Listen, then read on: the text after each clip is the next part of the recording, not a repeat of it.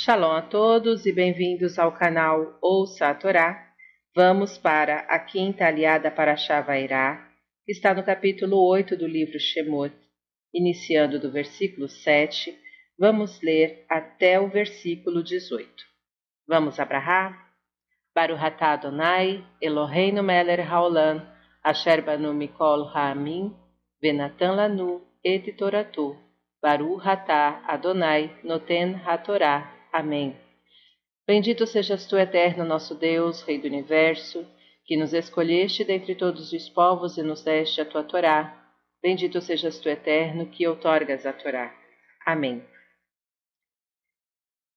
E serão tiradas as rãs de ti, de tuas casas e de teus servos e de teu povo, somente no Nilo ficarão.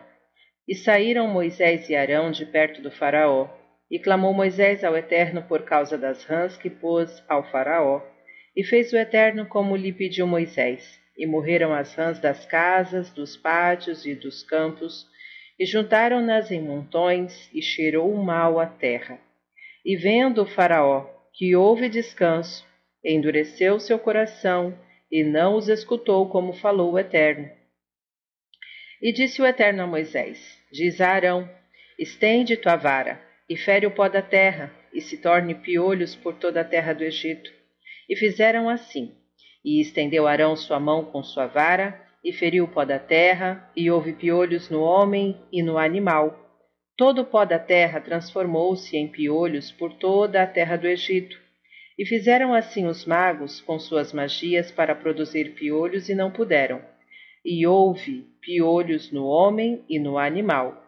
E disseram os magos ao Faraó: isto é dedo de Deus.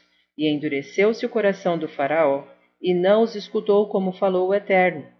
E disse o Eterno a Moisés: Madruga pela manhã, e apresenta-te diante do Faraó, eis que ele sai às águas, e lhe, e lhe dirá: Assim falou o Eterno: Envia meu povo para que me sirva, pois se não enviares o meu povo, eis que eu farei enviar a ti, a teus servos, a teu povo, e as tuas casas animais daninhos, e se encherão as casas dos egípcios de animais daninhos, e também a terra em que estão eles, e separarei neste dia a terra de Goshen, em que meu povo está, para que não haja ali animais daninhos, para que saibas que eu sou eterno no meio da terra.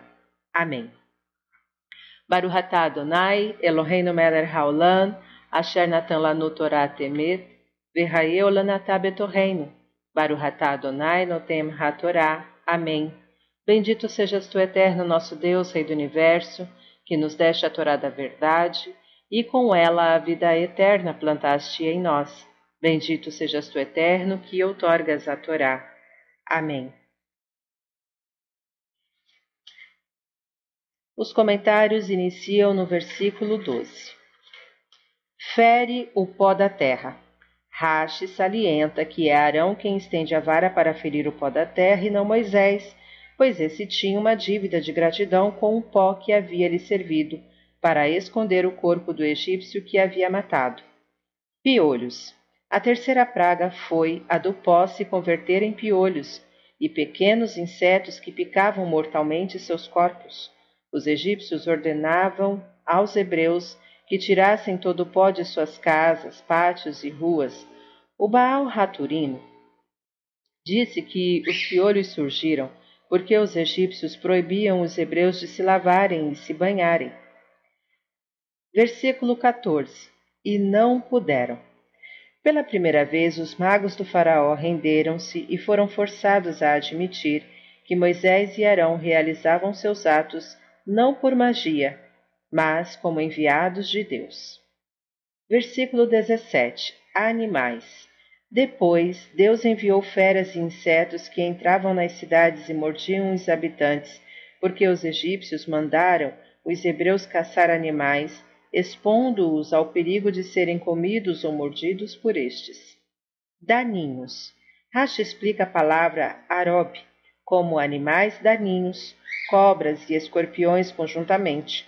Rash, Rashban traduz esta palavra como uma classe de lobos. Fim dos comentários. Tá gostando do conteúdo do canal? Curta, comenta, compartilha. Se ainda não é inscrito, se inscreve ativa o sininho e fique por dentro das novidades. Shalom a todos!